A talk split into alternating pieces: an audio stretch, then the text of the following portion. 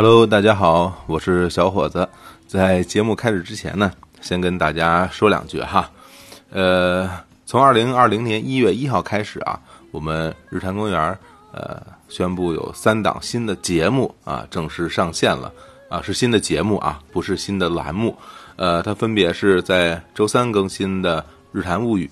呃，周四更新的《说归说》和周五更新的《天地无用》。从上周开始啊，也已经开始陆续跟大家见面了。那今天大家听到的这期节目呢，呃，其实是《日谈物语》这个新的节目的第一期和第二期的联播版，也是想通过这样的方式呢，让不知道已经有新节目的听众啊了解这个大事件。也欢迎大家在各个音频的平台啊进行订阅、留言、分享啊，素质三连。呃，日谈物语这个节目呢，是由淼叔跟我主持的，当然也会不定期的邀请其他嘉宾来做客。呃，每周三的上午七点半更新，节目时长呢是在四十分钟上下。呃，虽然今天我们更新了这个呃日谈物语的第一期和第二期的联播版，但是在本周三啊，在日谈物语本身的这个节目里边，我们一样会更新节目的。应该更新的是这个呃大家听到的一起杀妻案的下集。啊，所以今天大家算是提前收听了。呃，那么从下周开始呢，呃，《日谈物语》这个节目就是每周三在自己的专门的节目里面去更新了。啊，像这种联播的形式，不出意外是不会出现在我们《日坛公园》这个节目里。呃，另外有很多的朋友也很关心啊，说说淼叔以后还会不会在《日坛公园》里继续录制节目呢？呃，答案是肯定的啊，之后淼叔依然会在《日坛公园》里录制啊这个案件类的节目。啊，还有人问啊，说以后是不是 李叔跟小伙子不会在一起录音了？啊，不是啊，不是，我们日坛公园的节目还是我们俩一起来录的，这些大家都可以放心。呃，那好吧，那我们就开始听节目吧。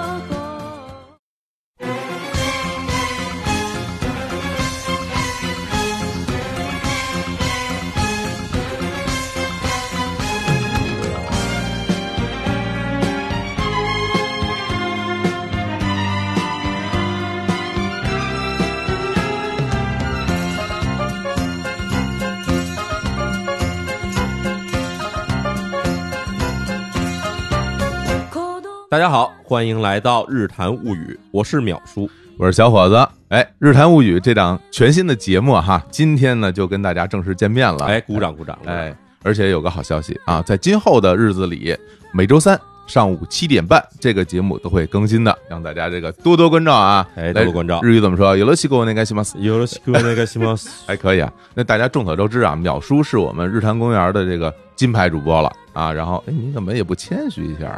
我就点个头呗，那 还能怎么着？白金主播，好吧。呃，淼叔担任的我们这《日坛奇妙物语》的栏目的这个核心哈，已经成为我们这个日坛的播放量的一个参照物了啊！大家都早说，哎，这个新的这一期节目秒了秒说，哎，秒了秒说，淼叔特别不服气啊，说没有人能秒了秒说，什么秒我？开玩笑。对，其实啊，这个除了这个在《日坛奇妙物语》里聊这些案件以外啊，我其实还有好多想跟大家一块儿分享的一些这种生活中的一些。感悟啊，或者是一些我们生活中在日本旅行什么之类的这些旁枝末节东西吧，可以见闻哈，哎，见闻，嗯。但是呢，因为这个日谈节目毕竟排期有限，一周一更，一周两更，对。对，排的非常紧，而且大家其实一说说我来日坛，基本都是想听案件来了，是啊，对吧？所以过去啊，在这个日坛公园的节目里面，我只能聊案件。对，这也是没办法，因为大家一说淼叔来了不聊案件，这个好多人就不满意了哈，不干了。但所以我们这大家一商量哈，然后我们决定就开启这个新的节目啊，让淼叔在这个节目里边说个痛快啊，然后跟大家先介绍一下这个节目未来哈，我们其实主要的内容还是聚焦日本。啊，然后除了大家爱听的案件以外，还会聊刚刚苗叔说的这个旅行见闻和美食，哎，然后这个都市传说，还有一些日本的故事，还有这些热点的新闻，无论是社会新闻还是娱乐新闻，我们都会在这个节目里跟大家分享。还是再说一遍啊，每周三上午七点半跟大家更新，节目的时长基本上就是三四十分钟。是吧？呃，只会更多，不会更少。对，理想状态下可能会真的会超标啊。对，因为我们这个一说起来，尤其是秒数啊，一说起来就根本就拦不住啊。这个太贫，太爱说话，就看你手里狠不狠，捡的多不多了。当然呢，在今后的日坛公园的节目里面啊，我也会继续录制节目。大家不用担心说在日坛公园那边听不见我了，没有这事儿。哎这个好多人老说日坛公园能不能能变日更啊？我觉得这已经是一个变相的，慢慢慢慢向日更那方向发展了。哎呀，现在想想看，差不多也就是一周一三更了，可能是啊。好多人能每天能听到我们的声音啊，哎不希望大家别听烦，好吧？那我们就开始吧。我觉得这个开张第一期啊，我觉得还是得得一好彩头。哎，得有一个案子是吧？我们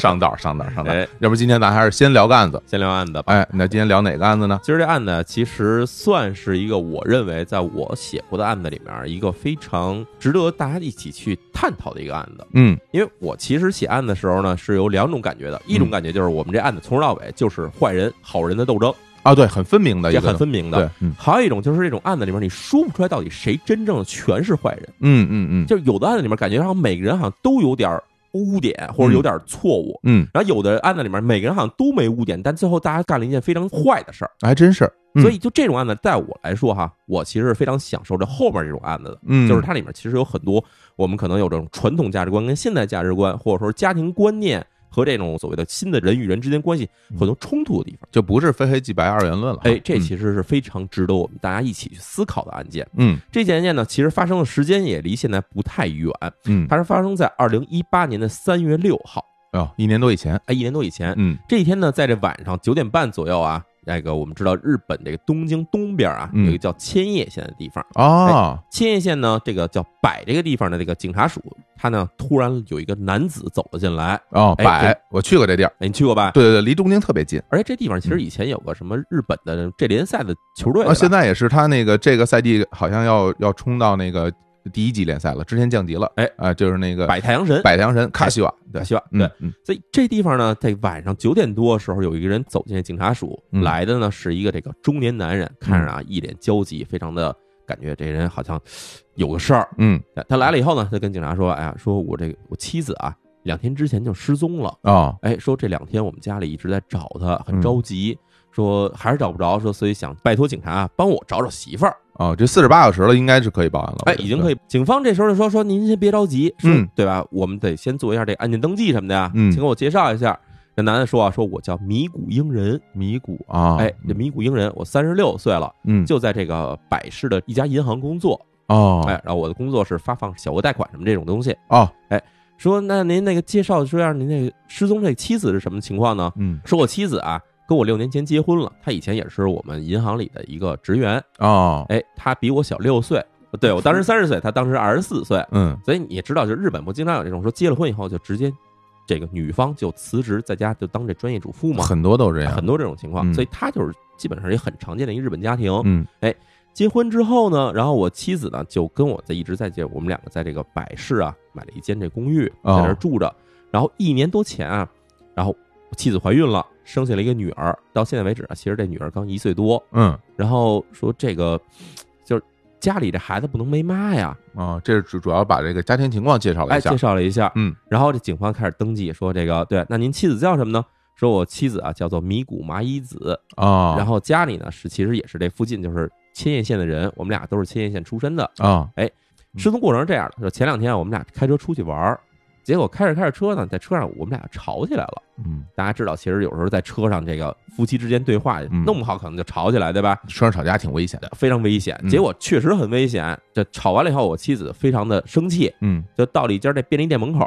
她跟我说：“你停车，我下车。”我然后我当时也很生气，说：“你下车下车吧。”我就把车停在便利店那儿了。嗯结果他下车以后进了便利店，过了一个多钟头，我在门口等着，他都一直没出来。哦哎，然后我就很着急，我进了店里找也没找着，嗯，然后我就开始到处找啊，都发现就发现没找着我妻子，哦，这有点怪，那要不然从后门走了或者怎么样？感觉很奇怪，人间蒸发了呀。是所以说这两天时间里啊，一直说我啊，等于是我也没法上班了，我就嗯带着在家带孩子嘛。然后呢，就找这个我妻子的父母，然后包括找我父母，然后各处问说我妻子去哪儿了，谁都找不着她。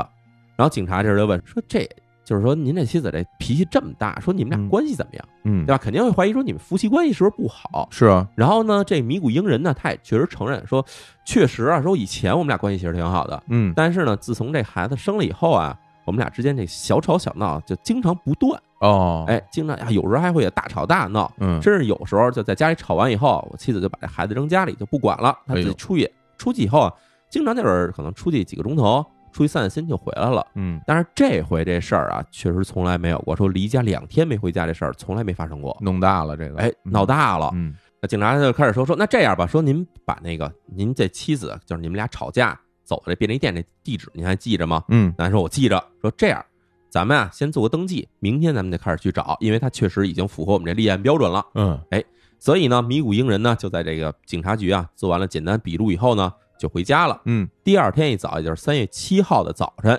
警察就开着这个警方的车呢，带着迷谷英人直接就去了这个妻子失踪这个便利店。哦，到那儿查，其实可以查查录像什么的。哎，对，其实吧我们知道，就是中国其实很多这种街上到处都有这个摄像头什么的，嗯但是在日本呢，其实并不是这么多，嗯，尤其在这种农村地区啊，只有这种商店门口可能会有摄像头，是所以他们去了这便利店以后啊，当时警察说想说会不会没有摄像头，这是有可能的事儿。哦，等于他还不是住在百内市中心，还是住在郊区是吧？还是在郊区，而且郊区还不是说，而且这便利店还不是在他们家附近，嗯咱，俩开车出去呢，开到了一个地方叫我孙子市。哎呦，这个地儿可有名了。哎，经常在中国网上 经常大家说这地儿怎么叫我孙子啊？嗯嗯，哎，对，他们等于是把车开到了附近这我孙子市的市郊的一家这个便利店的时候，那真是村里。哎，他们俩吵架了。嗯然后呢，警方到了这个便利店以后啊，先跟米谷营人确认说是不是这个地儿，嗯就是你来过吗？你看是不是这地儿？嗯，米谷人确认以后呢，这个警方并没有让他去下车，而是警察自己进了这个店，嗯找了这便利店店员，嗯说那个我们在调查一起案件，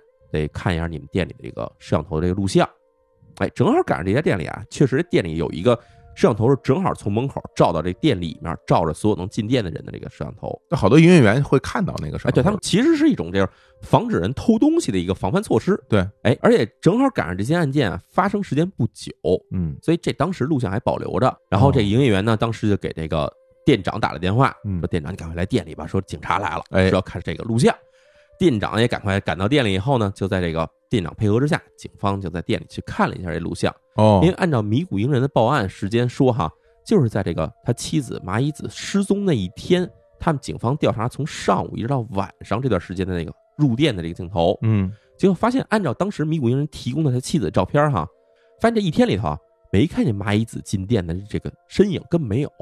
哦哎，警察当时就觉得很奇怪哈，就是首先，丈夫米谷英人说自己妻子在这停车以后，中午时候进了这个店，待了一个钟头。那么按说，就算说这妻子没在店里待很长时间，后来走了，从后门走了之类的，嗯，他至少应该有一进店的这个样子，对吧？对啊，你正门能拍到呀，对啊，但是嗯警察发现啊，根本没有这个人。那这个有点问题。对啊，这到底是怎么回事呢？嗯是说这个妻子根本没进这家店，直接在门口晃了一圈就走了，嗯，还是说这摄像头当时正好有几秒说没拍着他进店，这是不可能的，对吧？或者就是米谷一个人说的话里边有水分了呃，或者有可能是，比如说啊，米谷人记错了，不是这家店，啊，也有可能。或者时间记错了，不是是这一天，是等等这些事儿都没排除掉。嗯所以警察这边啊说说，那我们能不能看你们店里还有没有其他摄像头，嗯对吧？正好赶上这家店呢，他因为这户外有一个大停车场，嗯这个便利店的店主啊，为了防止说有人就是拿这停车场当免费停车场了，嗯，所以他在停车场上也装了一摄像头。哦，对，在日本的这种郊区哎，尤其是郊区的这种便利店门口，会有大概就那十个车位左右的那种，其实比较大的那种停车场，对，尤其其实到了对更远的这个对地方呢，它有时候外面是非常大一个挺大，停车场因为那边地多人少，哎而且它基本会立一个牌子，嗯就说你进店买东西，你可以停在这儿，然后嗯超过一般是一两个小时吧，然后就就要开始收费了，没错什么的，是类似于这种啊，没错。嗯所以呢，当时这个店长就说把这个停车场这录像也能提供给你们看。这这挺好，哎，嗯。警察在那儿一看哈，就按照米谷英人说，这个妻子失踪这一天，也就是二零一八年三月四号中午一点左右的时候，确实有一辆车停到停车场上，哦，而且在这儿待了有一个多小时，这车纹丝儿没动，哦，然后之后就开走了，没有人下来，没有人下车。哦。也就是说，这车啊停到停车场上，在那儿停了一个多小时嗯，就这么着就原封不动就开走了。哦，没人上车，也没人下车，然后警方就把这牌照给记下来了。警方开始初步怀疑这车可能就是迷谷营人的车，嗯，但是呢，为了防止打草惊蛇，或者说给他一些不必要的怀疑，是，警方把这事儿全记下来，从便利店出来，回到警车上，跟这在车上等着迷谷营人说啊，店里录像出点故障，我们在录像里啊不太好找你妻子的这个形象，嗯对我们可能需要更长时间调查。啊，这样，今儿咱先到此为止，我先把您送回家，然后后边呢，我们安排一天时间去您家里，去家里取一下这个您妻子的这个指纹啊和嗯 DNA 等等这些东西，因为我们怀疑说您妻子假如失踪的话，可能在别的地方还会留下一些蛛丝马迹，这样对方便我们进行比照嘛。警方还挺有经验的哈。警方很有经验，嗯为什么这么干呢？其实原因就是因为啊，说实话，在警方的眼里啊，所有的这种所谓夫妻关系或者男女朋友之间关系，假如有一方出现了，比如说是被害、嗯，失踪，那么最大的嫌疑人就是他的另外一半。的确，所以呢，警察当时选择就是说，我不打草惊蛇，然后跟迷谷英人约好说，我们过个大约三四天时间，去您家里呢，将来说是去采取这什么指纹啊、DNA 这东西，嗯。而且跟迷谷英人说好，说你回家呀哈，家里那个厨房东西先别动，啊，一般这个家庭主妇会在上面操作啊，会留一些指纹什么的。对，很有可能留下指纹在那边，说你嗯回家这些厨房东西你别擦别动，就这么留着它。嗯，说我们到时候去你家的时候收集这些信息啊，很有用。是，哎，就这样呢，他们等于是当天就分开了。警察啊回了警察署，迷谷营人就回了自己家。到了第二天三月八号啊，警方其实并没有去通知迷谷营人，而是呢去了这个就是昨天他们去的便利店周围的几家店。哦，这是为什么？就是他们也觉得慎重起见吧，有可能这丈夫确实是记错了这个妻子下车的地方，所以他们就走访了周围几家这便利店，看看，比如说这周围几家便利店是不是同时也有这个人这个车出现，嗯然后妻子是不是在这下车了？嗯然后结果发现啊，走了一圈十几家便利店，发现都没有符合特征的说车在这停了一个小时，然后有人下车这事儿都没出现过。那看就是他只停过那个店了。而且昨天他们从这个迷谷营人带着他们去的便利店，在那个录像里不是看见那个车在那停了一小时吗？嗯，这车牌调查结果也确确定啊，这车就是迷谷营人名下的这个车，对上了。对上了，也就是说确实可以证明哈，迷谷营人确实在三月四号中午开着自己车来过这地方。嗯但是这车上当时有没有他妻子，或者他妻子下没下车这事儿，警方是没法确定的。啊，哎，我们国家现在好多那种高清摄像头，里边坐什么人、长什么样都能看见，是吧？这现在很多摄像头能拍到车里人表情都能拍出来。没错，但是你想这个。它是一个便利店，对那那地儿这摄像头其实能给你拍清楚车牌的，已经算很不容易了。是的，哎哎，所以呢，警方在收集了这些信息之后，在三月九号，警方就如约来到了这个迷谷英人家里面，嗯因为他之前说我们要去收集一些信息嘛。结果呢，警方一进门啊，就发现这家屋里好像不太对劲。哦哎，为什么这么说呢？因为这家实在太干净了。哦，就是我们知道啊，平常我们印象里的，无论是中国家庭还是日本家庭哈，嗯一进门你看这个有一些橱柜啊，嗯，什么茶几儿啊，家里的餐桌什么的，沙发，哎，这些东西，在这个迷谷英人家里哈，这些所有这些东西上面，什么东西都没摆，就什么都没有是吗？就是它也有餐桌，啊也有这橱柜，也有什么茶几儿这些东西，但是桌上是一尘不染，哦，什么装饰品都没有，就全摆着，就这么摆着，我的家中空无一物，就感觉真是空无一物。是吧？啊家里就是没有感觉说你摆在外面东西，所有东西都收的井井有条，全收在里面。明白，哎，嗯警察一进门呢，然后这时候家里有的鞋柜，嗯然后这迷谷英人啊就把这鞋柜打开了，然后警察，那日本人他们回家第一件事不是先脱鞋吗？是，哎，一般进门得先脱鞋。迷谷营人说啊，你们不用脱鞋，把这鞋柜打开以后，给他拿出鞋套来了，不是那种一次性鞋套，一看就是那种家里经常用的鞋套。哦，这这很奇怪，谁家家里准备鞋套啊？等于这意思说你来我们家，你不单换上拖鞋，你还得在拖鞋外套鞋套，是这意思吗哎吗，？就是这意思，我然后这这洁癖吧，这是就感觉很奇怪，对吧？啊而且除了鞋套之外，在这个鞋柜里面，警方就当时他们会看很多细节嘛，嗯，看里面摆着一摞一摞的那种所谓的一次性橡胶手套的盒，而且不是说就一盒啊，好几盒。啊，我们知道这一盒手套里面大概可能是两百双，好几盒可能上千双这种。我天，警方当时心里一紧啊，嗯他觉得这不会是迷谷营人觉得说已经开始怀疑他了，所以就开始在家里大扫除了，所以准备这东西吧？但是他也不会傻成这样吧？我这真大扫除，还让你们都看出来，连手套都让你们看出来，这说明应该就是他们家日常使用的东西。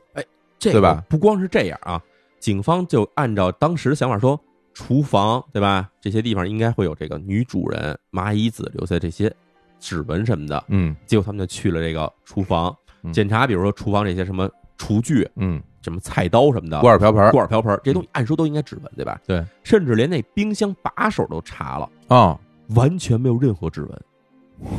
就感觉这家里这些东西全是新购置的，全是新的一样，有点吓人，就感觉这家里有点吓不正常，这家里头出什么事儿了，吧不？太正常。哎嗯，警方说哎这坏了，这嗯肯定是让人给对吧？把这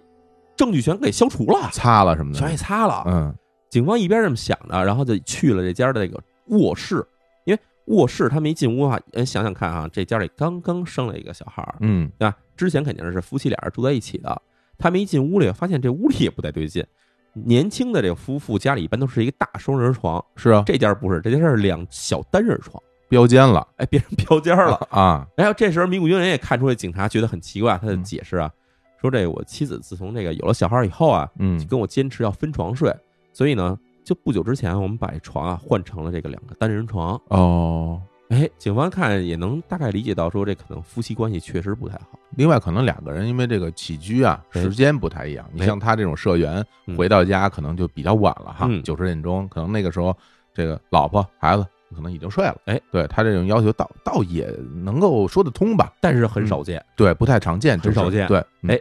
然后警方就开始在这个这卧室里面找东西，嗯，因为你想啊，卧室里面肯定会有这个女性的很多什么护肤品、化妆品什么的。对啊，哎警方在护肤品的瓶子上确实找到了妻子麻衣子的指纹，嗯你说这指纹是找到了。嗯还有一个重要的东西呢，就是要找这个 DNA。DNA 一般我们都是从这个人的头发上获取，对，头发还有那个皮屑，哎，皮屑。对，然后警方呢去查这床，发现床啊一尘不染，没有头发。然后还有一方法是什么呢？看衣柜，啊因为衣柜有时候我们这衣服上会沾一些头发的，比如说小的碎片儿，哎，对，这是有可能的。嗯，结果打开衣柜一看啊，发现所有衣服全罩着那种防尘罩，哎呦，而且防尘罩外面甚至啊还有这个洗衣店的这个标签儿。啊，有时候衣服可能是刚刚从洗衣店取回来，嗯，警方说坏了，这肯定被人察觉了。我们这事儿哎，那怎么办啊？那 DNA 到底取到没取到？DNA 是没辙了，嗯但至少有了指纹。嗯警方呢这时候说，反正我们已经来都来了，对吧？因为毕竟这时候警方并没有正式把这个迷谷英人这丈夫啊列为这个嫌疑人，嗯没有开始指认他，所以这时候去他们家里是没法进行彻底搜查的，嗯只能说我们以这个家访的名义去到处转一转。所以呢，这几个警察呢就转到了迷谷英人自己的那个书房里头。嗯一进书房啊，哎，发现这书房那打印机上摆着厚厚的一摞传单，一看是刚打印完的。是什么？哎，这传单呢是迷谷英人自己设计的所谓寻人启事。哦寻人启事上是这么写的啊：迷谷麻衣子，年龄三十岁，女性，身高一米五零至一米五五之间，身材比较瘦，说话声调较高，嗯两耳双耳都有耳洞，头发呢是这个及肩的这个黑色长发，单眼皮，走失时身穿灰色外套，藏蓝色连衣裙。三月四日在千叶县我孙子市市内走失，现在下落不明。我们已经向警方报案，如果您看到了跟他相似的人，或者曾经见过长相类似的人，请与我联系。底下呢留的是米谷英人的这个名字和他的这个电子邮件地址。然后米谷英人这时候旁边啊就开始解释说，说为了能够更快找到自己妻子啊，他准备今天开始啊就开始在这家附近啊贴这些传单。嗯哎这反应其实感觉上米谷英人还是挺着急想找着自己媳妇儿的。是原因他自己也解释了，说因为他自己在银行工作嘛，不太好请假。但是妻子走失以后呢，家里孩子没人照顾，毕竟刚一岁多，也不能送什么托儿所、幼儿园这种地方，嗯所以他只好请了长假在家里照顾孩子。哦哎，这没办法的事儿嘛，所以他说我也赶快想找着我妻子，这孩子不能一天没妈呀。哦，不过这个听着有点奇怪啊，哎你最后。那个联系方式怎么只留个邮箱啊？一般这邮箱发个邮箱多费劲，留个电话打个电话过来，不就直接能接到了吗？没错，当时警察也看到这事儿后，也意识到这一点，对吧？因为在日本那种寻人启事哈，规矩是什么样的呢？嗯一般有时候这个人都不会留自己的联系方式，他会嗯直接留警察局的联系方式啊，对对是这样的，对吧？会留当地的警察署或者派出所的这个民警的电话，是哎，或者就是可能直接派出所的这个固定电话，嗯这是最常见的一种方式。对，因为有时候这人可能接不着这电话，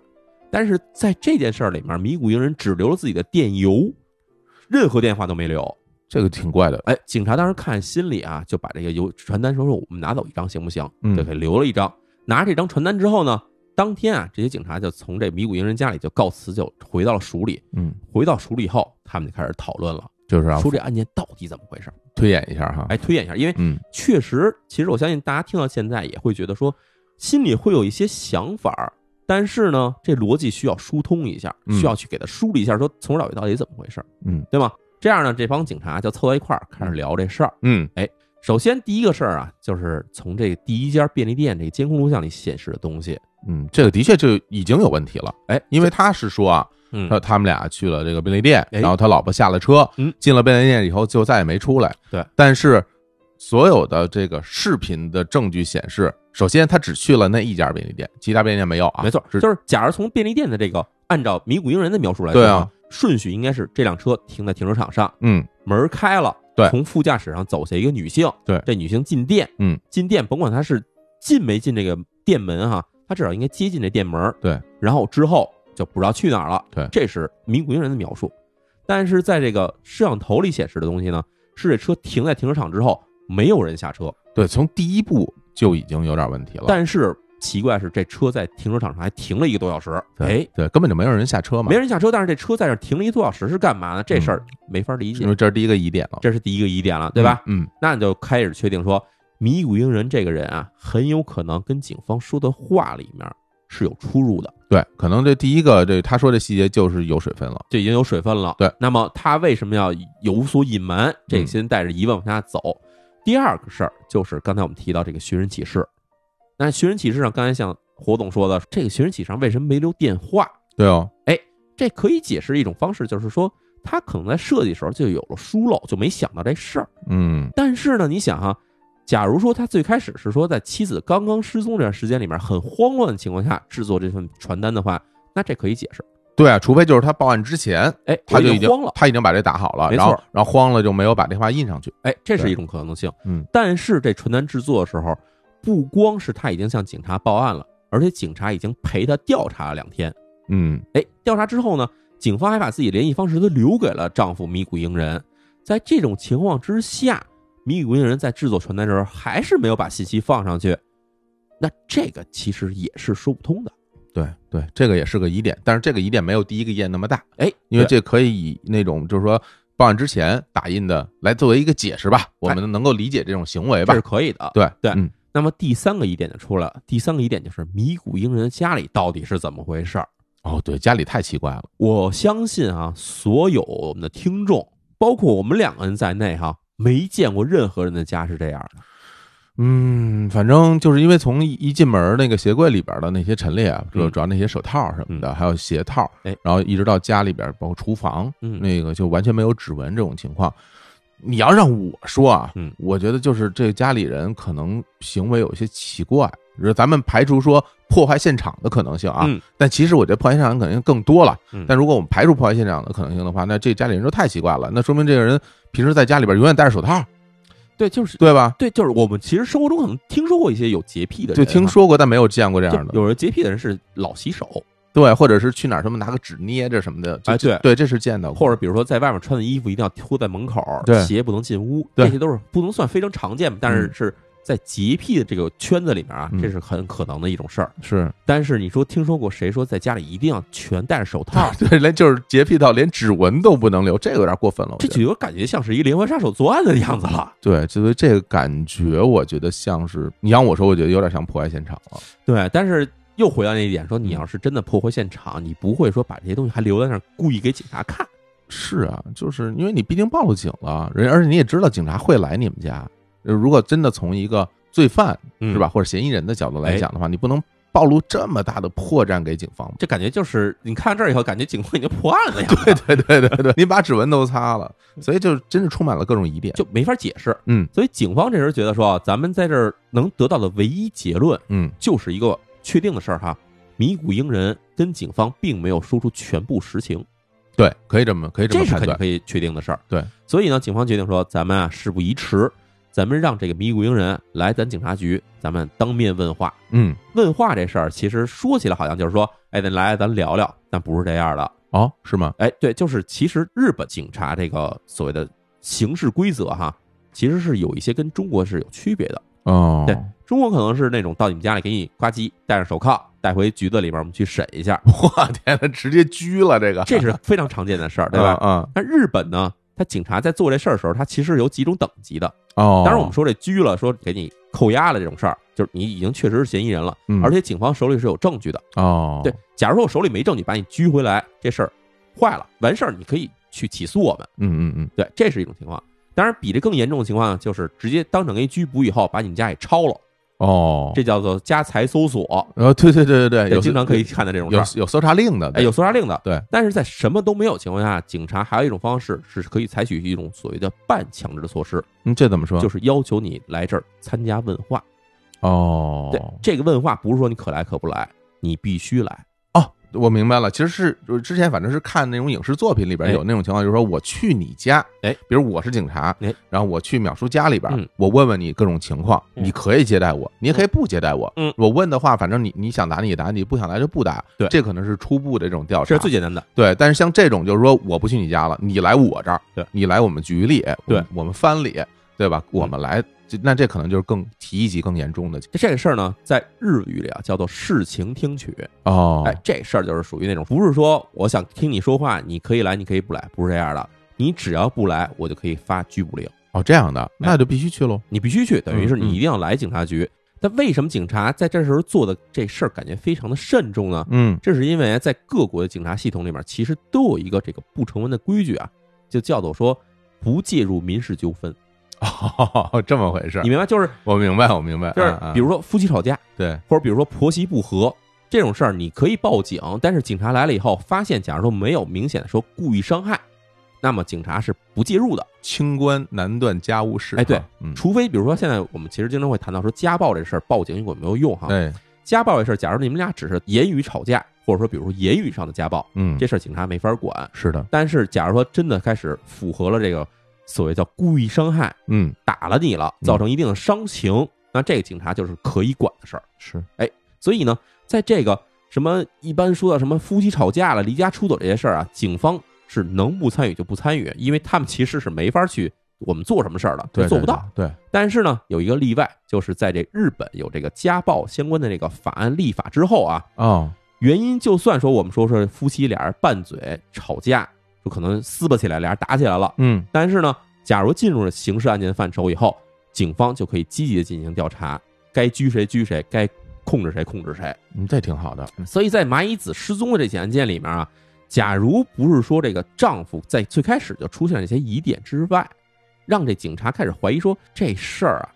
我们已经嗅到了一丝气味，觉得他可能不是一般的家庭纠纷，这人有点问题，嗯，对吧？哎，肯定说这事儿弄不好，可能会之后会变恶化，变成刑事案件，变成刑事案件了。嗯，所以这样的话，在这种情况之下，警方才会把咪咕英人说给提了到这警察署来说，我们得问你事儿了。我觉得这做的挺好的，哎，挺慎重的哈。哎，所以呢，在这三月十一号这一天呢，米谷英人呢就按照警方指示来到了白警察署，嗯，哎开始问话。开始，其实米谷英人还是自己最开始的一些说辞。啊我妻子就是对吧？吵架下车了，嗯就是那地儿，我说没错啊，嗯，对吧？你们不是说那个录像坏了吗？哦，对对对，他这个时候他还不知道监控的具体是什么情况，他不知道怎么回事儿。对对对，哎，嗯结果这时候警方就把这真正情况跟他说明白了。嗯，我们当时其实是找到了录像的，在录像里显示啊，你妻子没下车。没有任何人下车哎，这时候迷谷营人说，那可能是我记错了，啊，这这可能不是这家店，旁边那家店吧。嗯因为那当时我们其实停了有好些家店，我们一直在吵架，嗯最后他找了一家店下车。嗯警察说：“那你说哪家店？”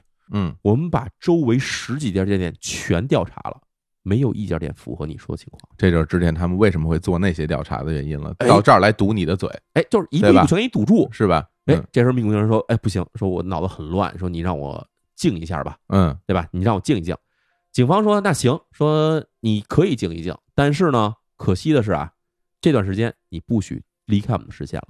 哦，已经限制行动了哈。对嗯说你现在可以回家，你家里不还有女儿呢吗？把你女儿去寄存在无论是你老丈人家还是你父母家，嗯先寄存在那边。嗯第二天早上起来你再回来，我们继续问话。哦，我们先不拘留你，但是你必须第二天你得给我回来。那我能不能理解为现在在警方的这边的流程里边，已经把他列为了这个犯罪嫌疑人了？就是问题是你有问题解释不清楚，嗯在你解释清楚之前，你都有嫌疑的这种可能性，而且他现在已经被严重怀疑了，我觉得严重怀疑了对吧？嗯对，嗯所以第二天啊，三月十二号，迷谷营人来到警察局，还是什么都说不出来。嗯这样，警方提出说：“那这样没办法了，营人先生，嗯，我们从今天开始宣布您正式被拘留。啊，被拘了，这叫对啊，你这实在说不清楚了吗？嗯嗯嗯。结果拘留了四天，因为日本拘留时间其实跟中国是一样，前后差不多有十四天、十五天时间，可以拘你两周。哦，这么长时间哎，啊！很长时间。嗯，所以在拘留了四天之后，在三月十六号这一天啊，迷宫英人啊终于扛不住了，嗯他就找到这个警察说：“我跟你说实话吧，我媳妇儿啊让我给杀了。果然是他，哎。啊，果然是他干的。好，呃，要不然我们这次就聊到这儿，哎。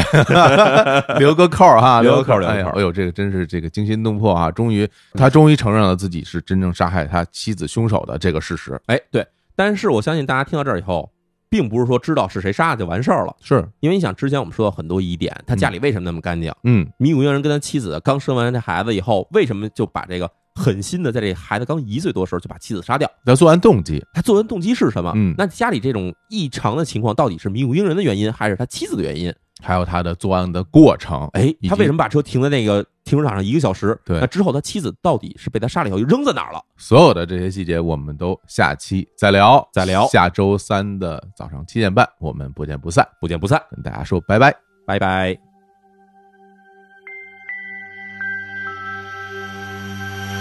あの日の夢を今もずっと追いかけ続けていたら今頃僕はどこにいて何をしていたんだろうため息で錆びついたこの鍵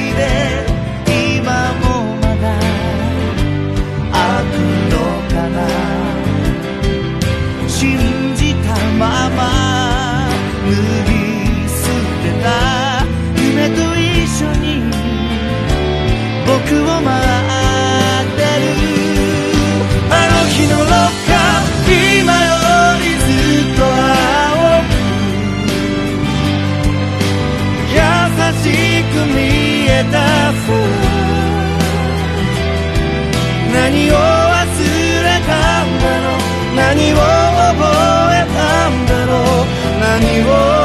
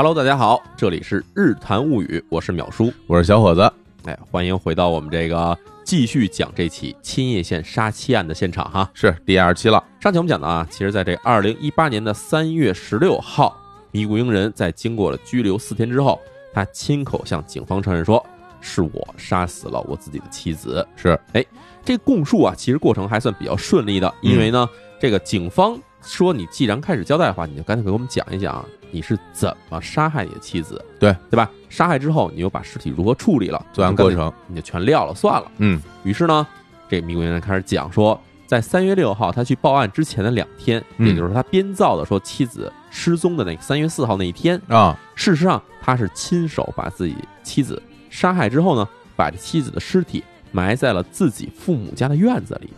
哦，还埋在自己父母家的院子里，所以听起来就很复杂，对吧？这事儿复杂了。警察说：“那你给我们详细讲一讲。”然后他就开始讲说，三月四号当天中午啊，这个英人其实啊已经决定说要杀害自己妻子了，哦，并不是像他说说在外面两人发生了口角，没有这回事儿。嗯他当天中午呢，他做了咖喱饭，在咖喱饭里面下入了大量的安眠药。于是当天中午呢，麻衣子跟她丈夫英人俩一块儿吃，这咖喱饭，嗯，英人没有在自己这份儿里下安眠药，而在妻子那份儿里下安眠药。那肯定，哎，嗯吃的时候呢，妻子还说：“哎，真好吃。”嗯吃完之后啊，英人就说：“咱俩好久没出去兜风了，咱俩出去开车兜风吧。啊，那孩子呢？”孩子呢，先寄存在自己的老丈人家了。哦，哎其实英人这一步已经计划好了，嗯他就是要趁着妻子出去兜风的时候睡着了。嗯于是带着他上路之后，他就按照之前那个警方看的那个监控录像的时候，嗯，中午一点左右，他把车就停在了便利店门口，停了一个多小时。在这期间的时候，妻子已经进入了昏睡状态。哦，等于说监控录像显示他在门口停了一个多小时，这段时间其实他是在等待他老婆就是进入到严重的昏迷状态。没错，OK，一旦他觉得说妻子已经拍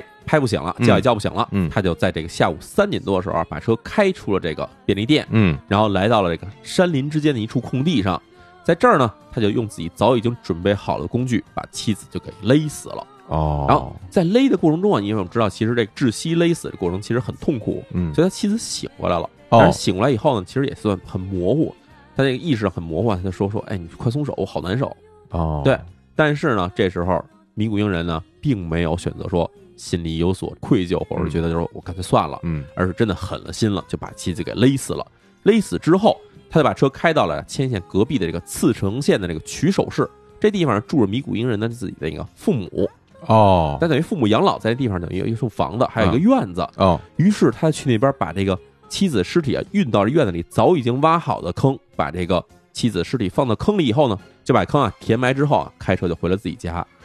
哎呦，那这个埋在自己父母家里边儿，因为你想啊，这个嗯他父母当时年纪应该很大了，没错是吧？平时应该都在家。对，那这个事儿是他们合谋还哎是怎么着？米谷英人这时候跟警察说：“说这事儿跟我父母没关系，全是我自己弄的。”嗯，但是警察不信啊，这这不合理。对啊，什么人在自己家里后院挖这么一个能埋人的大坑，还没人知道，这事儿不可能啊！且挖呢，那坑不是说一会儿就能挖开。没错，嗯所以警察马上就去找到了米谷英人的父母家进行调查。去调查一下啊，发现哎，米谷英人的父母家其实啊，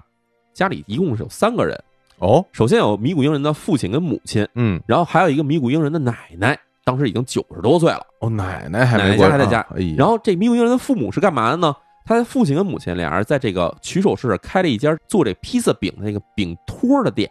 哦，就专门做这饼托。哦，等于还在工作，还在工作，等于啊这饼托是卖给那些比如披萨连锁店什么的，给他们供货用的。明白？然后平时呢，他这个父亲在这个店里去打理这些生意什么的，嗯，母亲平常都在家，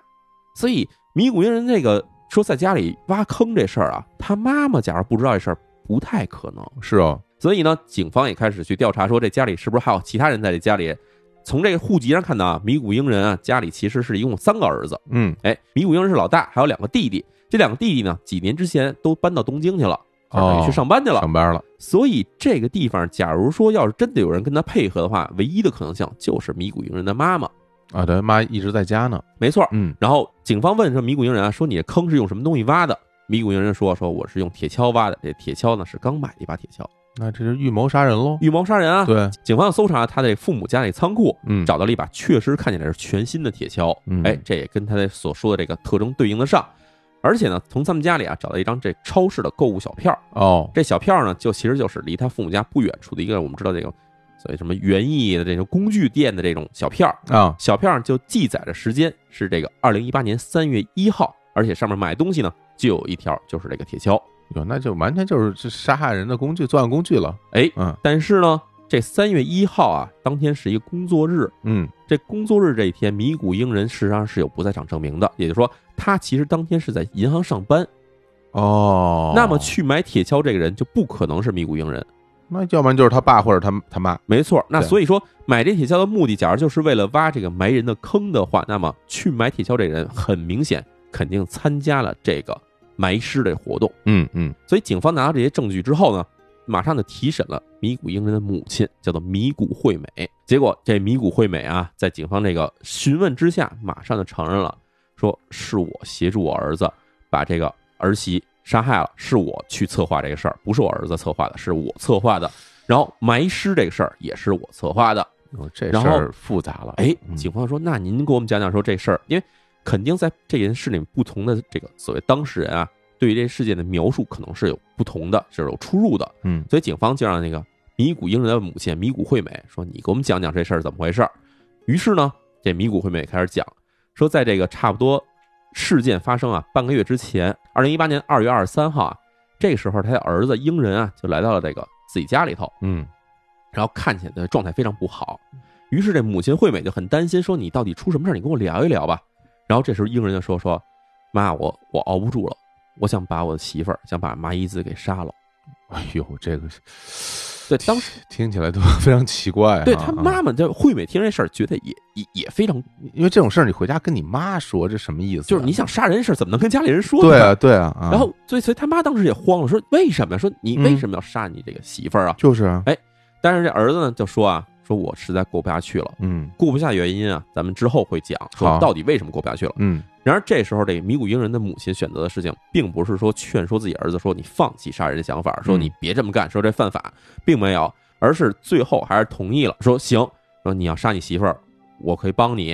然后这尸体处理呢，你也可以埋在咱家院子里头，这样没有人去翻动这事儿的话，这尸体也不会被人发现。嗯嗯所以在之前我们说这个三月一号中午，是这个米谷惠美，也就是英人的母亲自己前往的园艺商店购买的铁锹和绳索，绳索就是后来米谷英人用来勒死自己妻子的那条绳索。啊，他妈妈买的，哎，嗯然后到了第二天下午，也就是三月二号这一天，趁着这个附近这街上行人比较少的这时段的时候呢，英人就回到了母亲家中，跟他母亲一起在自己家后院挖了一个大坑。挖完大坑以后呢，他们还用这个塑料布把这盖上了，为了防止他的父亲发现这事儿。哦，等于这个事儿是瞒着他爸的，对，瞒着他爸，他爸其实平常在上班嘛，不在家嘛，嘛所以呢，这家他们在这个家里去挖这坑的过程中呢，因为首先白天周围这个街上行人比较少，嗯嗯而且米谷家这围墙比较高，啊，没有任何人察觉这个事儿。哎呀，那等于就是提前坑已经挖好了，哎，挖完好这坑之后，过了两天，米谷英人就按照这个跟母亲商量好的计划，把自己的妻子杀害以后，开车几十分钟以后，把这个妻子麻衣子的尸体运到了母亲家，然后他的母亲跟他一起把麻衣子的尸体放到坑里进行了掩埋，一切他们都觉得做的天衣无缝，而且按照计划呢，米谷英人两天之后回到这个千叶县的自己住的这个百市，就进行了报案。他目的其实也很明显，就是家里这个妻子，假如就这么失踪了，自己什么都不提的话，警方肯定会怀疑自己，嗯所以不如就直接，我现在就先去报案，嗯假装说妻子莫名失踪。明白，等于就是他们设计好的这么一个局，没错然后整个这个局里边，其实参与者就是他和他的母亲，没错其，实他爸一直到案发也不知道自己家里院子里边已经埋了一个尸体了，埋了自己的儿媳妇儿。哎呦，这想着都有点吓人，对，嗯所以这个事情啊，到这个二零一八年的七月十八号，也就是日子已经差不多过了四五个月了时候，嗯警方呢就最终确定了这些案件里面真正涉嫌这个作案的人，也就是我们之前提到的米谷英人和米谷惠美，将这母子两人直接逮捕。嗯哎第二天，七月十九号，警方就从这个米谷英人父母这院子里头啊，把这个米谷麻衣子的尸体，按照他们指认，嗯，把这个尸体起获了出来，嗯嗯发现了这尸体。到此为止，就算是说这案子可以说是一个结束了，水落石出了，哎，水落石出了。那到底他为什么要？对，但是啊其实对我相信很多人就会想说，这对动机到底是到现在也不知道因为什么这么多大仇啊，一定要把人杀了。对你杀儿媳妇这事，其实说实话，就感觉太，不可思议了。而且最关键一点就是你这个理由还能说服你母亲，哎，对？吧？有什么事儿你不能离婚解决吗？对哦，大不了离婚呗，嗯，大不了嗯分居呗，就是啊干。嘛要把人杀了呢？来了，淼叔给说说到底怎么回事儿啊？所以这事儿啊，开始这个肯定有一个慢慢去揭露的过程。然而呢，在这揭露过程之前，我们先说一下媒体在这事儿上其实做的这个作用是非常不好的。嗯因为你就知道这媒体小道消息啊，什么各种记者，他们会挖掘各种各样的蛛丝马迹，然后进行分析。嗯当然这种事儿在国内其实也很常见，就经常出了什么案子以后，我们经常看到某某论坛啊，经常哎挖出来很多看起来未知的这种什么所谓的这种线索，经常反转，经常反转，但其实这都是编的。嗯这第一件事儿编出来是什么呢？就是有人开始怀疑说，这个米谷英人跟他母亲两人合谋去杀这妻子的动机，可能是他们母子之间有不可告人的秘密。这个有点就是完全是八卦小道消息的这个路子了哎。，但是啊很多人爱看这事儿啊。怎么说呢？这事儿怎么出来的呢？首先就是说，这个米谷惠美，也就是这个母亲这边啊，嗯她其实啊，其实小时候啊，她是在这个茨城县曲手市这地儿长大的，嗯但是呢，她从小长得非常漂亮，非常好看的一个小女孩儿。哦然后呢，之后她就搬离老家，前往东京上学。嗯等她快退休之前，也就是说，她跟她老公这个所谓的披萨店啊其实就是十几年刚开的，是老公退休了以后在这边开的一个副业。哦，这时候他们才再搬回了老家。搬回老家之后呢，是自然啊，以前那些老朋友啊、同学们都会来见面啊，好几十年没见过面了，这种会叙叙旧。嗯结果他们就发现米谷惠美啊，经常就是只要一见面就把那自己孩子，就是自己的米谷英人的儿子这照片拿出来跟大家炫耀，嗯，说我儿子多么多么优秀，多么多么聪明，多么多么厉害，然后在哪哪上班，是一个大银行的工作人员，嗯。哎，就等于炫耀自己儿子，是。而且跟人聊天几句话就会提起自己儿子，哦，所以很多人觉得，哎，这米谷惠美对自己儿子这个喜爱有点过分了，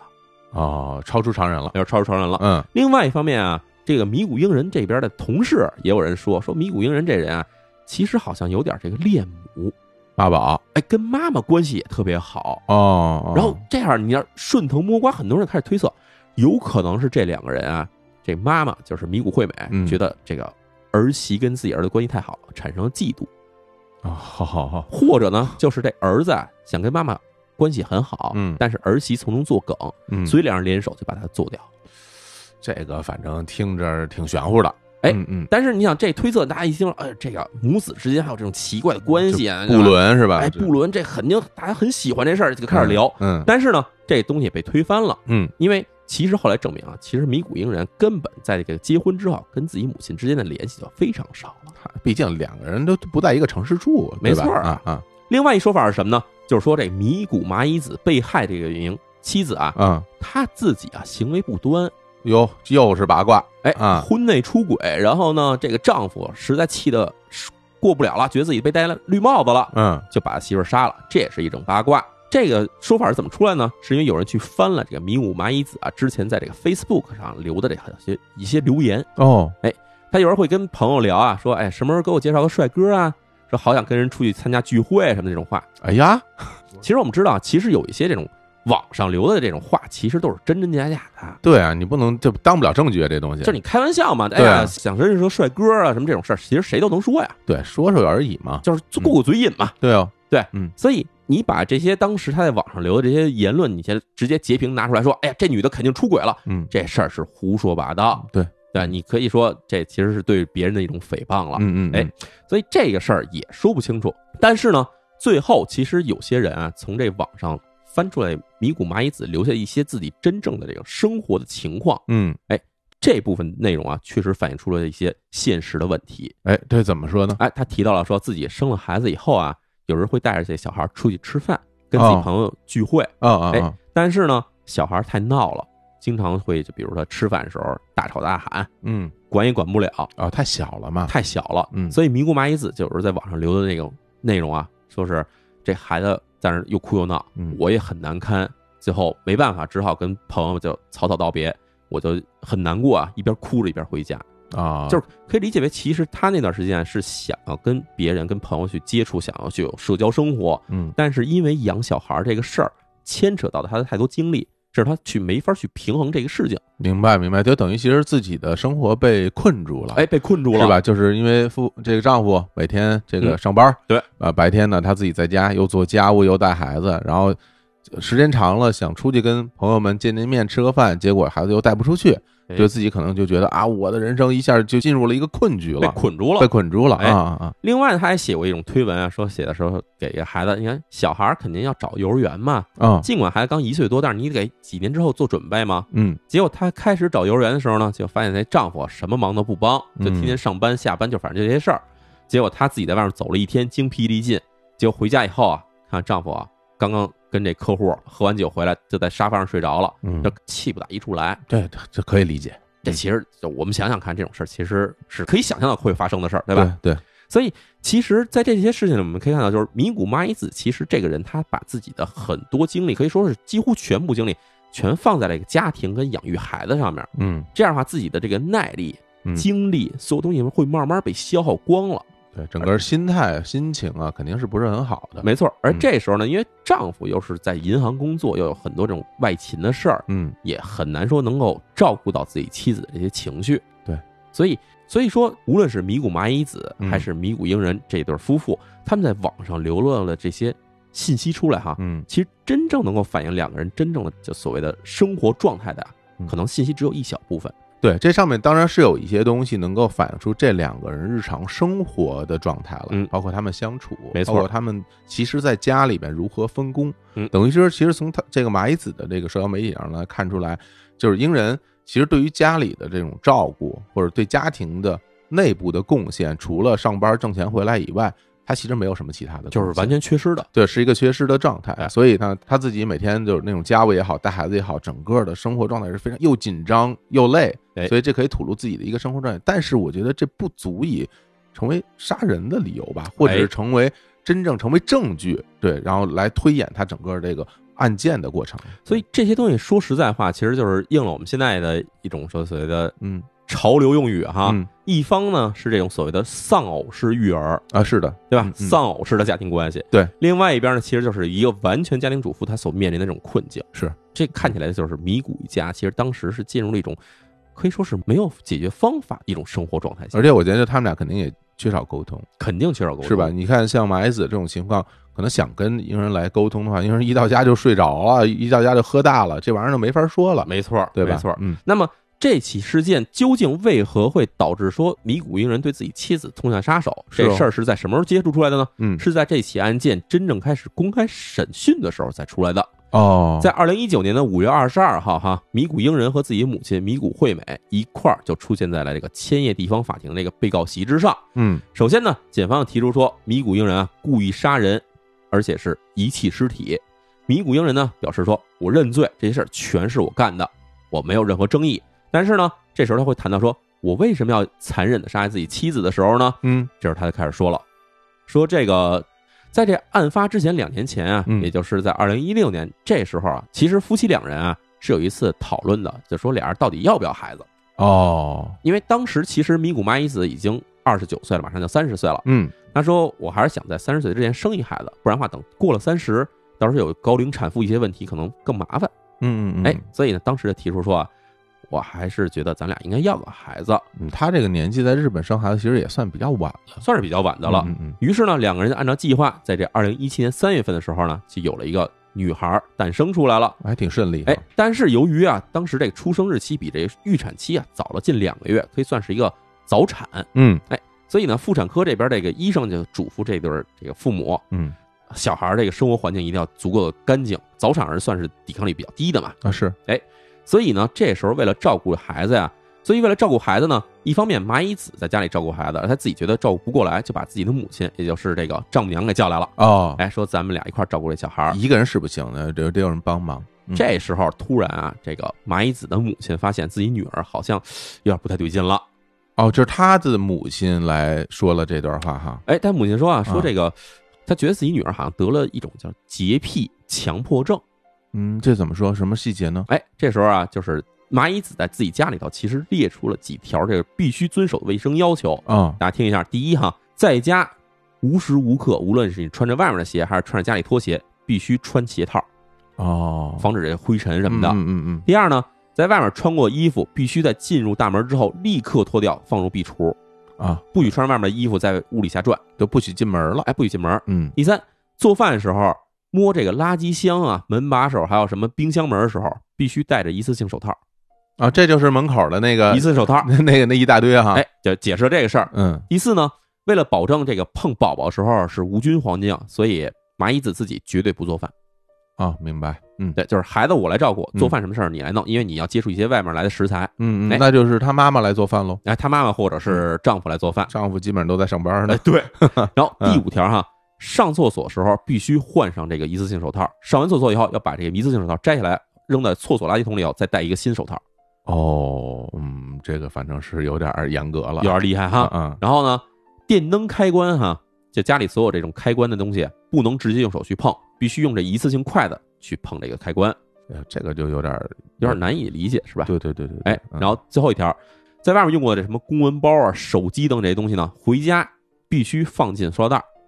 不许在屋里打开。有时候你回家想玩会儿手机啊，进门第一件事儿，先把这个手机放在一个密封袋儿里头，嗯隔着密封袋儿你才能玩手机，不许在屋里玩这个拿进来的手机什么的，不行。哎呀，这个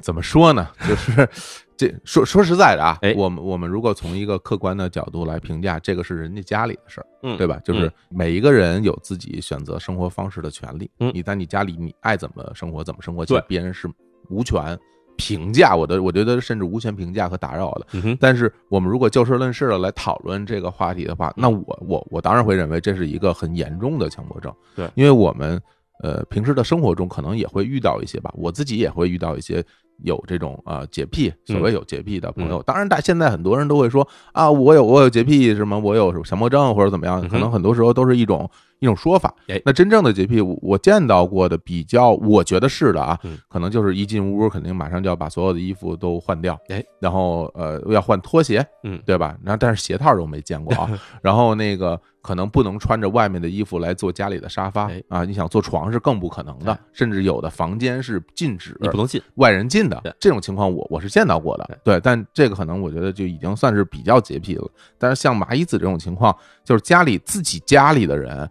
开灯都要用筷子去开的这种情况，我觉得这是真是有点严重了。你见过在家里戴无一次性手套？对，而且就是家里穿着自己家里的鞋，还要戴鞋套套的这种，我当然我能知道他所有的这些目的都是为了让自己的孩子能够尽量在一个干净的一个环境里边成长，但是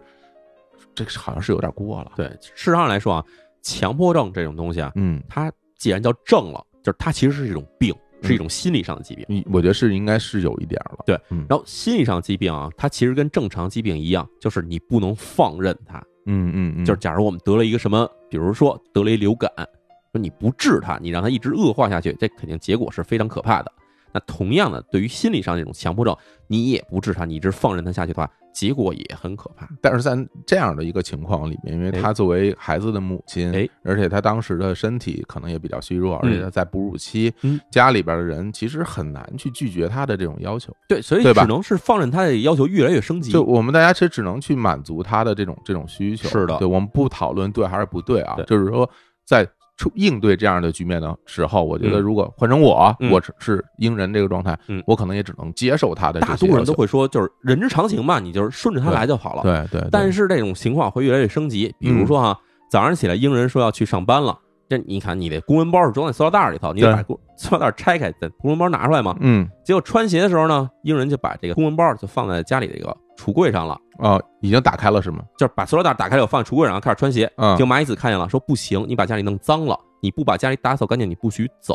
哎呦，哎，这时候就让英人开始干了一个大约有半个多小时的一个家里的大大扫除。就消毒，消毒啊，你不把这东西，消除完，哎我不碰，我碰了以后我就脏了，嗯所以你得去在这消除。我在旁边看着，我指导你去干。所以英人就因为这种事儿，经常在单位迟到，因因为你让你耽误了半个钟头在家里去收拾这些东西啊。嗯嗯嗯，然后？呢，然后英人自己的供述啊，家里每周的消耗品是这样的：首先，三百到五百副的一次性手套，哇，真是有点多，因为你想，你 每次上厕所啊，你开冰箱门，你都得换一副手套。是是是，哎，然后呢，一次性筷子就是家里用来开这个电灯开关的两百双，嗯嗯，哎鞋套每天都要清洗消毒。嗯然后只要说你觉得这太烦了，我不干了，或者说你无意中就破坏了这个蚂蚁子的规矩的话，哈，当时蚂蚁子就会要求你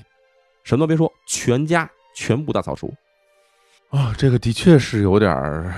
有点严重了，我觉得他这个洁癖有点严重，就他会让跟他住在一起的鹰人会觉得非常痛苦，压力会很大。压力非常大。对，然后家里呢进来所有外来的人，比如说家里这个，甚至说自己的这个丈母娘来家里头来嗯探望，或者说这个英人的父母来家里玩的话，必须戴口罩才能进屋，不戴口罩不许进来。嗯嗯，哎就这样逐渐下去以后哈，到了二零一七年的五月份，也就是这孩子刚刚诞生两个月左右时间的时候呢，这个英人啊就觉得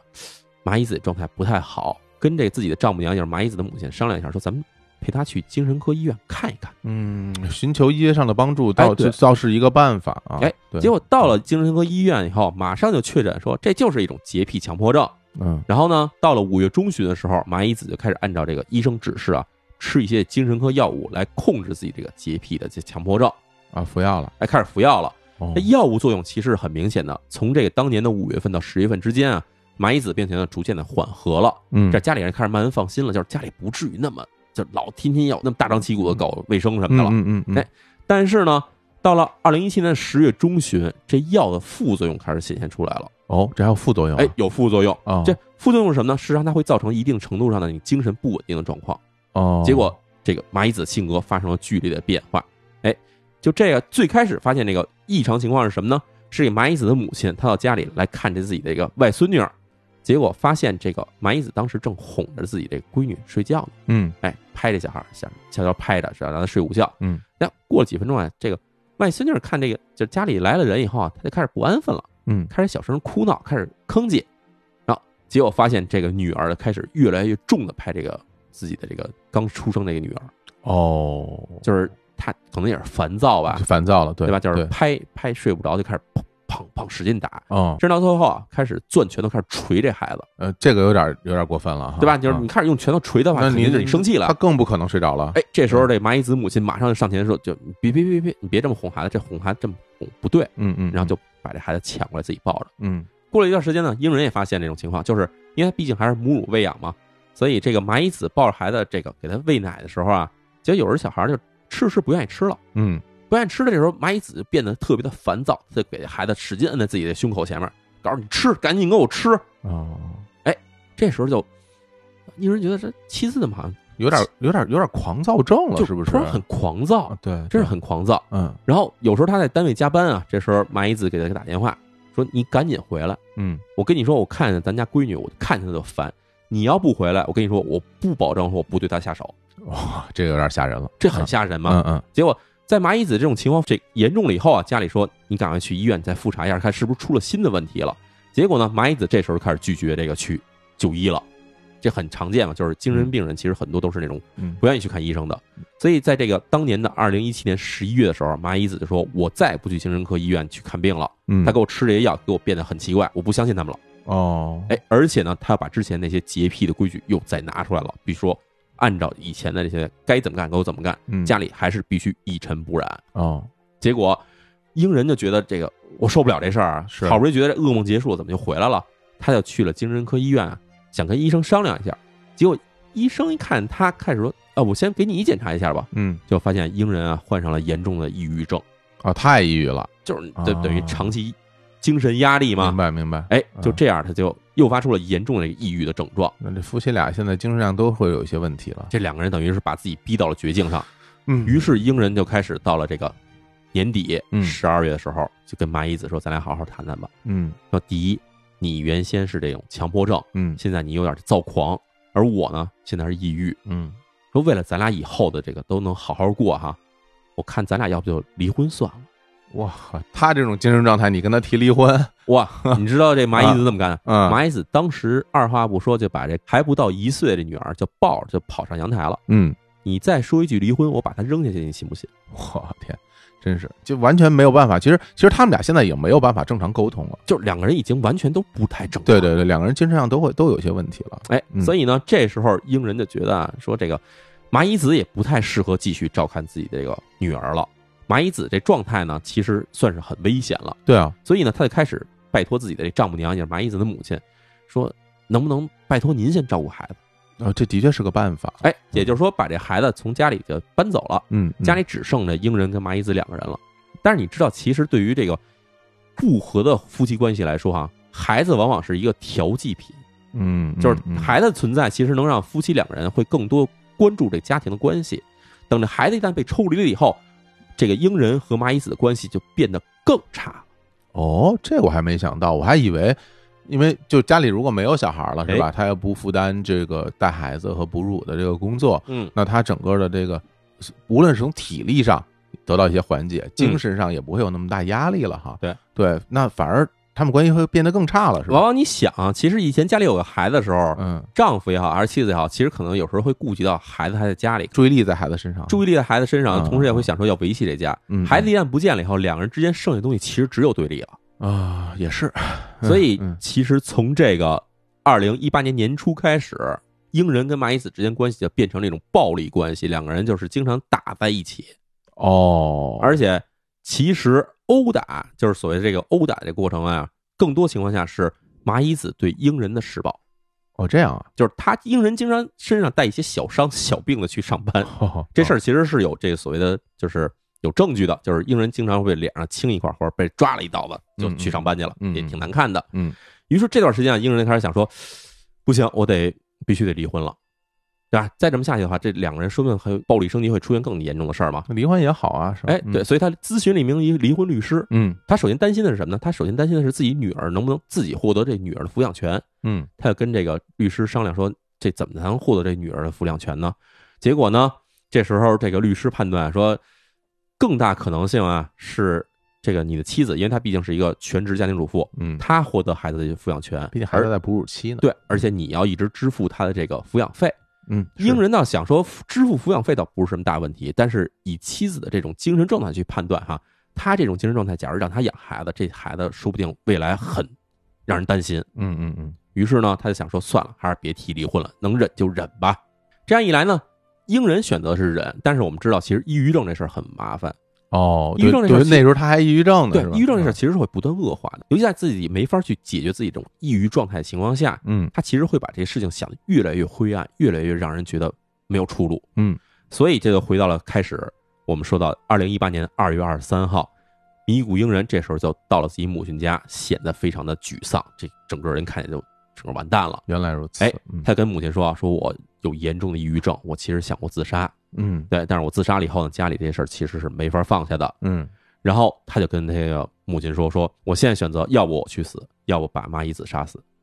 哦，在这种抉择之下，其实当时米谷英人的母亲，你要让他选说让自己的儿子去死，还是让自己的儿媳去死，出自于就算说咱说非常自私的情况来看的话，哈，可能也会选择后者。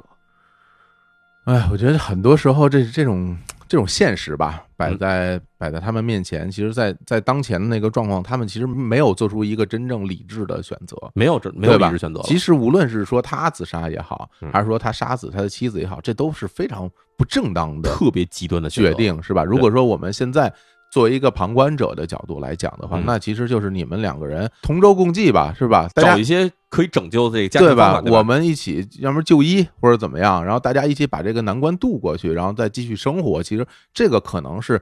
比较好的一个方式，对吧？但是实际来说啊啊，说着容易，做起来难。的确，的确，这是吧的确。嗯另外一方面，我们想到说，为什么这个米谷惠美，也就是这个丈夫的妈妈，嗯，她没有去劝自己的儿子说你放弃这种把别人弄死的想法？是啊，她为什么不这么想呢？为什么呢？是因为米谷惠美自己身上也有事儿，啊，她当时已经被确诊患上了癌症晚期，嘿，这这只剩不到几年的时间了。她就想说，反正我迟早也是一死，假如能让自己的孩子，能让自己的这种孙辈儿能活得更好的话，我干脆豁了算了。所以其实每个人的想法其实都非常极端了，这时候这一家子都不正常，是用普通话来讲，就是完全所有人都被逼到了绝境的感觉。于是呢，就在这一天晚上，这个米谷英人就跟自己的母亲米谷惠美两个人就商量好了如何弄死自己的妻子米谷麻衣子，并且把她尸体埋在自己家院子里的计划，就是这天晚上全商量完了。啊，就是先给他吃安眠药，哎，然后把他勒死，哎然后家里挖好那坑，把他埋在自己家里院子里，然后再去报警，是吧？是的嗯，所以呢，这起杀妻案就在米谷英人和米谷惠美两个人的这个所谓的策策划之下啊，策划策对，就这样按照他们计划去实施了。嗯嗯嗯，到了二零一九年的六月十五号，千叶县地方法院呢就对这两名被告进行了宣判。哎，两个人是分别进行宣判的。首先说的是这个丈夫米谷英人，嗯说米谷英人呢残忍的将自己妻子实施了杀害，并且呢非常细致的将妻子的下落伪装成为离家出走、下落不明。嗯作案手段呢狡猾残忍，尽管在作案时被告受到了一些精神状况的影响，包括抑郁症在内。嗯但是在面对家庭问题时候呢，被告所采取的错误的方式，直接导致了麻衣子的死亡，是因此判处米谷英人故意杀人罪成立，嗯，判处十五年有期徒刑。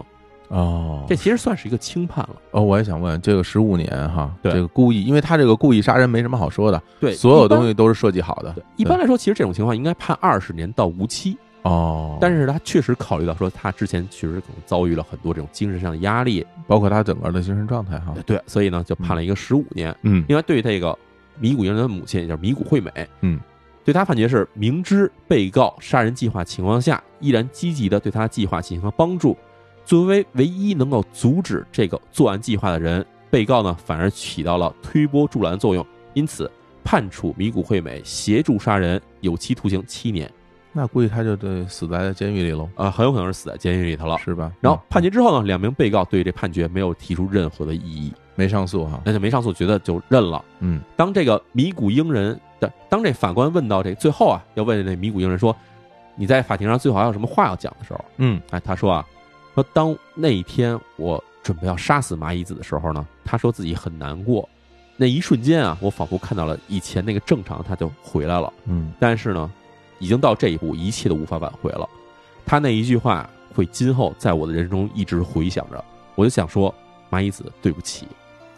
那也晚了，其实说实话，让我觉得最难过的是什么呢？就是这个人他可能至少到现在为止，我们听起来他没有丧失自己完全所有的理智，嗯但是他却做出了完全无可挽回的一件事。是，哎，嗯而且不光是对自己，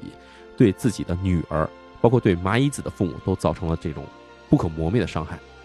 呃，听到这儿，这个案件也算是给大家复盘完了哈。嗯然后怎么说呢？因为之前我们聊的一些案件里边都会有相对明显的，就是说这个人他就是一个罪犯，对，然后他就是一个杀人犯，对，然后他最后得到了法律的制裁，嗯然后被杀的人是非常可怜无辜的，希望他能灵魂得到安息。嗯，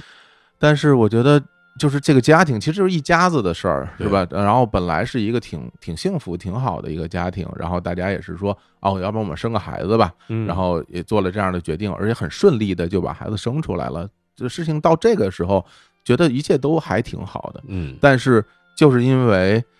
嗯、孩子出生之后，家里边的发生的这种情况，导致了最终这么一个结局，我就会觉得，你说，你说这个家庭里边哪个人他真的是个坏人啊？谁是一个真正的恶人？就我就想把这个家庭搞得一团糟，我就是想，呃，让让这个家里边不得安宁，包括他的他的妻子，对吧？被杀害的他的妻子，其实他也是，我觉得是不是有点产后抑郁啊，或者是怎么样这种情况？没错，是对吧？然后精神上出了一些问题，然后呢，呃，丈夫其实在应对这个局面的时候，其实他没有，他也没有什么太多好选择的，他也不知道该怎么办。他也不知道该怎么办，因为那个时候这个妻子精神状态那么不稳定，大家可能就要想安抚她的情绪吧。每毕竟每个人也不是专业的医生，大家面对这种情况时也不知道该该如何是好。而且甚至可以说，对他最开始的应对方法是对的，就是带他去看精神科医生，这对事儿对是对的。如果大家就是一开始他们一起去做这个事儿嘛，整个这个处理是没什么问题的。对，但是因为后来又出现了这个所谓的药物的副作用哈，对，然后妻子拒绝就医，对对对对，一步一步的把这个事儿弄到一个不可收拾的地步了。就是可以说，可能是我们看到，在这个二零一七年十月份，嗯。在，妻子服药副作用产生之后，这事情才变得迅速的恶化了。迅速恶化真是，，而这事儿也不能赖这个药物，对哦，事实上是应该你在比如说过了半年以后，你应该去复查，嗯。你应该去再次确诊，嗯，然后可能需要调整一下你的这个所谓药物治疗的这个计划。哦对，但是这些事情呢，事实上是因为就是精神病人，他们往往会去拒绝看医生，因为你知道、去看什么所谓精神科这种事儿，嗯，实际上对我们来说，对文化上来说，其实是有一种侮辱性的色彩存在的尤。其是东亚文化，大家可能羞于承认自己这就就是你方面的问题，是神经病，你是疯子，这种事儿其实大家不愿意承认这事儿。是，但是呢，你就是必然的，你是一定要去看的，嗯因为只有这种方法才能真正帮助你。然而，就在这种所谓的就是可能心理上矛盾的作用之下吧，妻子不愿意去看这病，嗯而丈夫这边呢又没法去有效去把妻子带到医院，说咱们还是好好治一治。而且同时又被两件事拉扯，一方面是养孩子这件哎事情，其实是非常耗费精力和体力的；另外一方面，丈夫还要上班，还要上班，对他整天的这个朝九晚五的，其实都不是朝九晚五上班了。日本这银行社畜大家都知道，整个工作强度是非常大的。但而且他自己还有抑郁症，抑郁症的情况下，你就更容易去逃避这些事情。对，所以大家仅存的那一点点力气，可能只够抚养这个孩子了。是的然后自己身上的这些问题，其实没有办法去解决了。哎，呃，所以听完这个案件之后，我就感觉，你说。呃世界上的事儿真的就是非黑即白吗？真的就是他一定是罪人，他一定是是受害者，或者就是所有罪案都是善与恶的对立吗。我觉得，我觉得这里边的所每一个人，他既是受害者，他同时也在某些细节上，他也是那种施暴者，他其实在伤害别人，他在伤害别人。所以就可以说这是让人可能是一声叹息的一起案件吧。就是我觉得，如果让我们来讲的话，那可能就是一个词能形容，就是悲剧。对，一出悲剧。是的，嗯，所以呢，我觉得就是，假如说大家能听完这起案件以后，能够有更多思考，就是至少说不是不光仅仅是对家庭关系哈，嗯，可能对世界上很多事情我们都能明白，它并不是说非黑即白、非恶即善这对种东西，对，而是说事实上我们知道很多关系也是非常复杂的，嗯，我们无法去简单去切割他们到底哪一方我们应该去正义的支持，哪一方我们应该去打压，嗯，可能真的有些事情是无法做到这一点的。对，所以我们只能祝福他们这个孩子哈，这个小女孩能够健康的成长了。是的，